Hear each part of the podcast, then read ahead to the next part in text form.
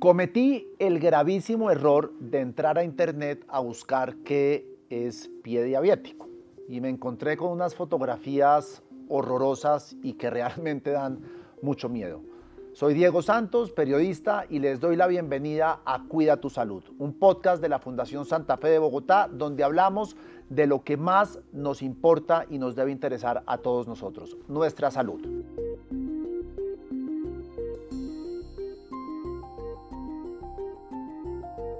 Les contaba que entré a internet, vi estas fotos sobre pie diabético y salí horrorizado. Me imagino que el pie diabético le pasa a las personas que tienen diabetes, pero no me voy a adelantar y vamos a hablar con un experto en la materia. Está con nosotros el doctor Arturo Orduz López, quien es diabetólogo, epidemiólogo y especialista en pie diabético de la Fundación Santa Fe de Bogotá. Doctor Orduz, bienvenido a Cuida tu Salud. Muy buenas tardes, muchas gracias. Bueno, esto está complicado eso de diabetólogo, epidemiólogo y especialista en pie diabético, pero doctor, ¿qué es pie diabético?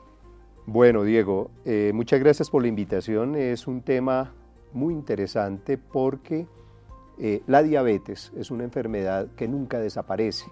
El diabético tendrá un daño toda su vida, debe ser controlado siempre. Segundo, se va a complicar si uno se descuida y tercero, cada caso es individual. En pie diabético particularmente es complejo porque desde la misma definición hay un pequeño error y es que se define pie diabético como la úlcera en el pie del diabético. Y yo lo quisiera definir diferente, yo lo quisiera definir, el pie diabético es el pie del diabético, el cual no llegará a una úlcera si se hace un adecuado manejo y prevención en el curso de su enfermedad. O sea, para, explicar lo que usted está diciendo, uno puede padecer de pie diabético sin necesidad de que llegue a tener esa úlcera o, unas condiciones como, la que uno ve, como las que uno ve en internet, que son las que son realmente espantosas lo que uno ve ahí. no solamente lo aterran a usted, lo aterra al paciente, él cree que toca amputarlo, aterra a la familia y al mismo médico cuando uno ve que el paciente se va y vuelve luego con una úlcera cuando uno lo ha examinado, es bien complejo.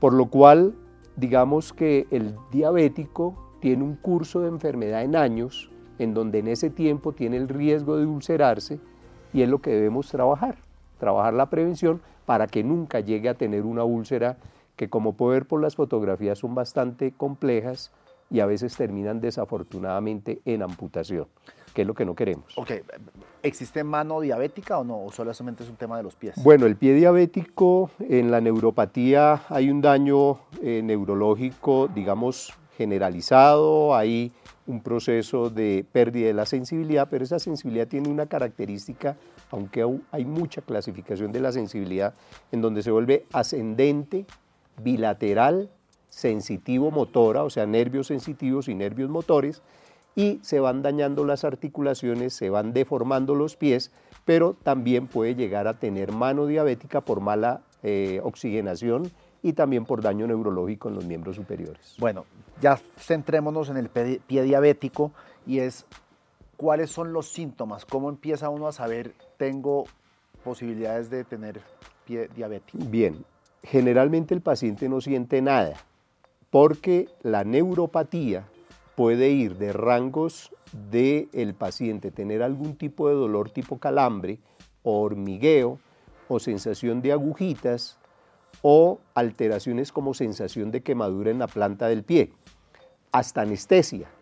Entonces hay pacientes que van caminando con la piedra en el zapato o maltratando sus pies, por ejemplo los pacientes que usan chanclas o que caminan en sitios donde hay unas elevadas temperaturas, se les quema los pies pero no se dan cuenta.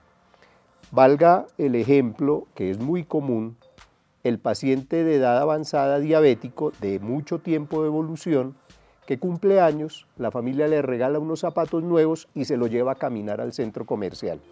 Y el paciente llega en la noche y cuando se quita la media, descubre que tiene una úlcera en el pie producido por el trauma en un pie insensible, por lo cual eh, es un riesgo muy alto. Entonces decir qué síntoma puede tener o ninguno o pueden haber muchos síntomas en el transcurso, pero es muy variable. ¿Se puede prevenir?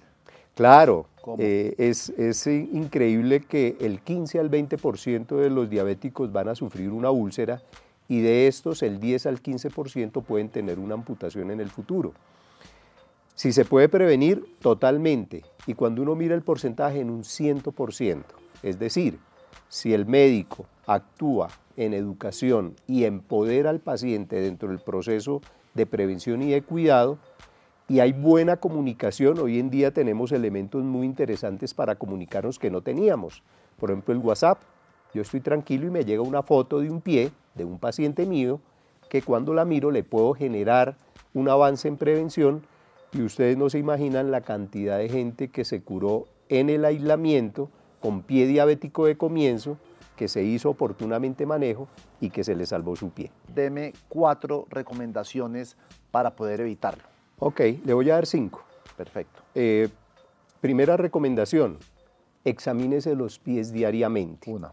Y hay, y hay uno que ve si está inflamado. Claro, si, ve algún colorado, algo inflamado, algo que bote pus, o algo fuera de lo común, como una, una masa o una desviación de algún dedo o algún proceso inflamatorio agudo. Ok, entonces mirar bien los pies. Mirar bien los pies. Consejo número dos, usar buena crema humectante.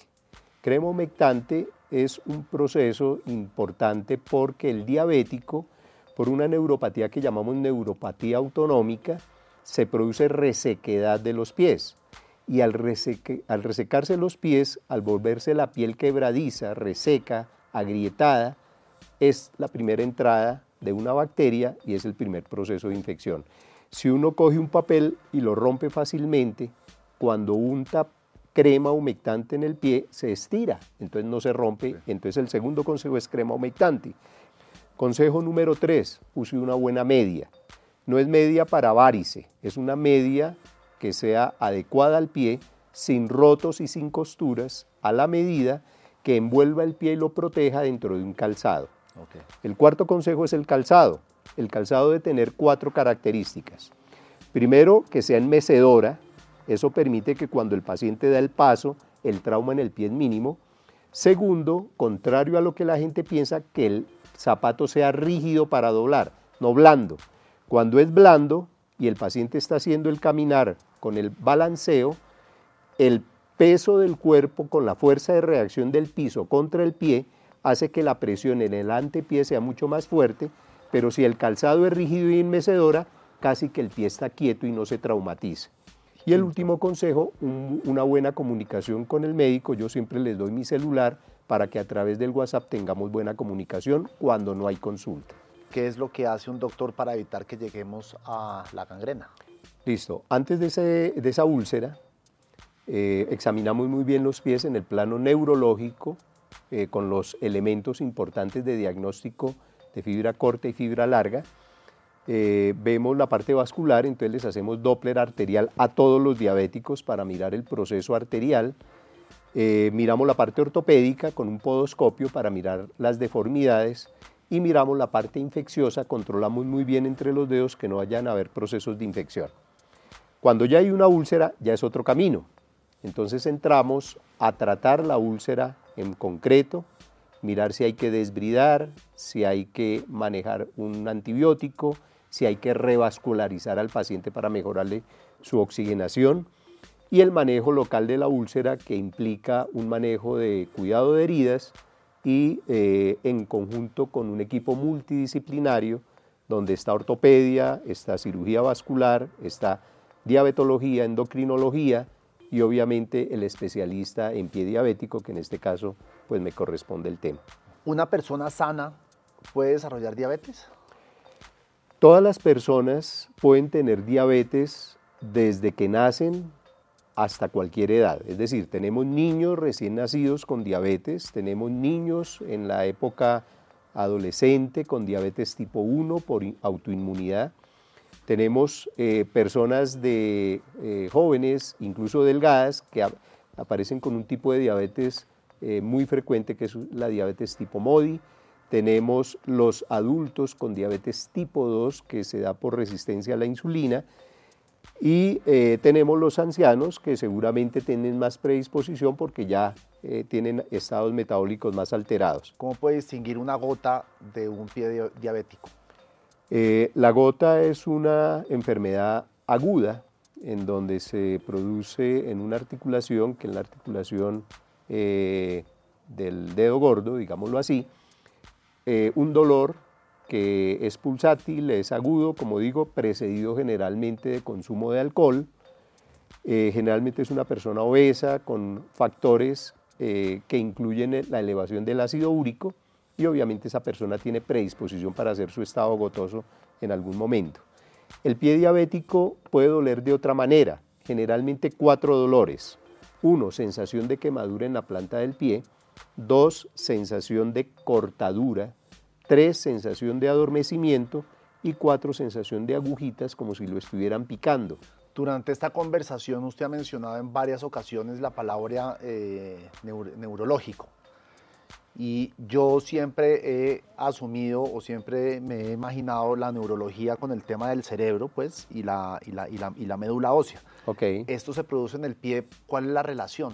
Es muy importante. Hay una eh, relación entre el pie y el cerebro eh, primero que todo, pues el sistema neurológico tiene unas fibras que van por la columna vertebral hasta la cola y de ahí manda las fibras de sensibilidad, de motricidad y unas fibras que llamamos autonómicas que corresponde al sistema nervioso autónomo. Esas fibras, cuando usted siente que le tocan su pie o que se quema o que tiene una inflamación, Ahí mismo usted se quita la media y el zapato y mira a ver qué es lo que le está pasando. Esas son las fibras de sensibilidad. Y cuando uno camina, corresponde a las fibras motoras del movimiento para que uno pueda actuar. Esas fibras se inflaman por el exceso de azúcar en sangre. Lo llamamos glucotoxicidad, es decir, el estado de glucosa elevado que hace que los nervios se, digamos, se vayan deshaciendo de la mielina, que es la encargada de transmitir el impulso nervioso, por la misma diabetes se va, se va disminuyendo, el nervio se va atrofiando y comienza a tener este tipo de dolores. Es un desarrollo de inflamación crónica, que lo llamamos neuropatía diabética, que la tienen el 70% de los diabéticos, muchas veces sin diagnosticar desafortunadamente. Pero con el pie diabético, una persona que normalmente hacía ejercicio ya no puede hacerlo más, ¿o sí? Todo lo contrario, el ejercicio forma parte del tratamiento al lado de la dieta el ejercicio del diabético debe ser controlado, pero con un buen calzado. Es decir, si uno al paciente le genera un buen aporte en prevención en un calzado que sea ideal para que pueda caminar, porque la actividad física disminuye la glucosa, pues eh, es forma del tratamiento usted tiene más o menos en la cabeza las cifras de personas diabéticas en el país y de esas diabéticas el número de personas que padecen pie diabético? En Colombia, según las últimas estadísticas, hay alrededor de 3 millones y medio de diabéticos. 3 millones y medio. 3 millones y medio en Colombia. De este número hay alrededor de unos 200 mil amputados o sea que son bastantes. O sea, la cifra es alta. La cifra es alta y la, cifra de ulcerados es el doble, por lo cual sabemos que el 15% de los pacientes van a tener una úlcera, esa es la estadística mundial. En Colombia no tenemos estadística, pero pensamos que el 15 al 20% de los diáticos puedan tener una úlcera en sus pies. Pero las personas que llegan al, al punto donde son amputados, es por descuido, es porque no fueron al doctor temprano, es porque sencillamente pensaron que eso se iba a quitar, que era una, una llaga que les había salido, o que la enfermedad se desarrolla demasiado rápido y es inevitable la amputación. Cuando el paciente eh, se cuida y se previene, seguramente las úlceras, eh, cuando van a comenzar por algo muy leve, puede actuarse idealmente en ese momento rápido para que la piel sane y para que, eh, digamos, no evolucione hacia una gangrena. La evolución a veces es aguda. Hay diabéticos que se les abre la piel, se infecta rápidamente y hacen un estado inflamatorio arterial, se gangrena. Pero eh, eh, lo importante es tratar de hacer mucha prevención y que ante cualquier herida, la mínima que sea, haya una comunicación inmediata con su médico tratante. ¿Y esto pasa en la planta de los pies, no pasa en el empeine? Eh, generalmente el sitio de mayor trauma es la planta del pie y el antepié. Entonces casi todas las heridas del pie están en la parte anterior de los dedos y por debajo. pero hay úlceras que se presentan en el dorso o laterales, que son úlceras muy graves, o incluso en la parte posterior del pie, en la parte eh, del retropié, en el talón, y que son todavía más graves porque son casi siempre de origen vascular. Le voy a leer cuatro frases que son, que son, dicen que son mitos, o no sé si es realidad, y usted me dice si sí o si no. Ok. La primera es, el pie diabético es una complicación poco común de la diabetes. Yo diría que es muy frecuente, pero debe eh, diagnosticarse oportunamente. Okay. La segunda, el pie diabético solo afecta a personas de avanzada edad. No, hay niños, hay niños con diabetes tipo 1 que pueden tener neuropatía, enfermedad arterial y, presentar un pie diabético. De hecho, eh, es más común entre la década de los 20 a 40 años porque es cuando la gente más camina y si hay obesidad, pues empeora, pero puede darse en personas más jóvenes. El tercero, solo las personas con diabetes tipo 2 pueden desarrollar pie diabético, pero creo que usted acaba de responder que en el tipo 1 también. En el tipo 1 también, sí señor. ¿Pero es más frecuente en el tipo 2? Es más frecuente porque el número de diabéticos tipo 2 son el 95% de las diabetes, entonces es mucho más frecuente. ¿Cuál es la diferencia entre tipo 1 y tipo 2 así rápidamente? Ok, rápidamente la diabetes tipo 1 es una enfermedad autoinmune, el niño nace sano, pero en el transcurso de su infancia hace anticuerpos contra su páncreas, se destruye la producción de insulina, no produce más insulina y toca inyectársela toda su vida para siempre. Ese es el tipo 1, un fenómeno de autoinmunidad. Y el tipo 2 es un fenómeno de resistencia a la insulina, generalmente son obesos, y ese paciente tiene la insulina pero no le funciona, que es lo que llamamos resistencia a la insulina, que es el más común, es el 95%. Y el último, doctor, si no se siente dolor en los pies, no tiene pie diabético. Realmente el pie puede causar asintomáticamente, el paciente no tener absolutamente nada y tener un pie diabético en curso. A eso voy de que la definición de diabetes debe ser en un diabético al cual se le diagnostica neuropatía o enfermedad arterial sin tener una úlcera que se debe controlar para evitar complicaciones he escuchado mucho que en las amputaciones queda algo que llaman el miembro fantasma, pero nunca he sabido realmente qué es. Digamos que es un estado eh, de memoria neurológica que da en diabéticos y en no diabéticos. Es decir, eh, una persona pierde una extremidad, las minas quiebrapatas, por ejemplo. Yo trabajé 20 años en la policía y allá teníamos muchos amputados. Y eh, el paciente sin su pierna le decía a uno, doctor, me está rascando el dedito ¿por qué no me ayuda y me lo rasca que me está picando? Y el paciente no tenía su pierna. O sea, es como esa conexión neurológica que queda después de la amputación, sigue con algún tipo de alteración o, de memoria de este sistema neurológico que es muy común y eso va desapareciendo poco a poco, pero sí es frecuente. Antes de despedirme, doctor Orduz, es que aquí en las presentaciones yo tenía que usted forma parte del Centro de Cuidado Clínico de Diabetes, que eso sí lo entiendo, pero ahí al final tenía uno que se llama diabetes mellitus. ¿Qué es eso exactamente? Bueno, eh, digamos que es el nombre de la enfermedad, una enfermedad antigua, toda la vida ha existido, eh, y diabetes viene del griego diabeín, que significa chuparse, como adelgazarse. Y esto se da porque el diabético está obeso, la obesidad le, produce un trastorno metabólico y cuando comienza el manejo comienza a perder peso agudamente o cuando se descompensa y tiene la necesidad de insulina, se adelgaza y entonces por eso se llama diabetes, que significa adelgazarse. Y mellitus porque el paciente orina azúcar. De hecho, en una época hacíamos el diagnóstico con glucosuria, mirábamos la cantidad de azúcar en orina y de ahí sabíamos qué tan descompensado estaba el paciente. Entonces una persona que orina azúcar, pues eh, la orina dulce hace que eh, el sitio donde orine se llene de hormigas o la orina sepa azúcar. Y los antiguos médicos de hace miles de años probaban la orina y decían su azúcar, su orina me sabe a dulce y eso, de ahí se adquirió el nombre de diabetes mellitus por el sabor de la miel.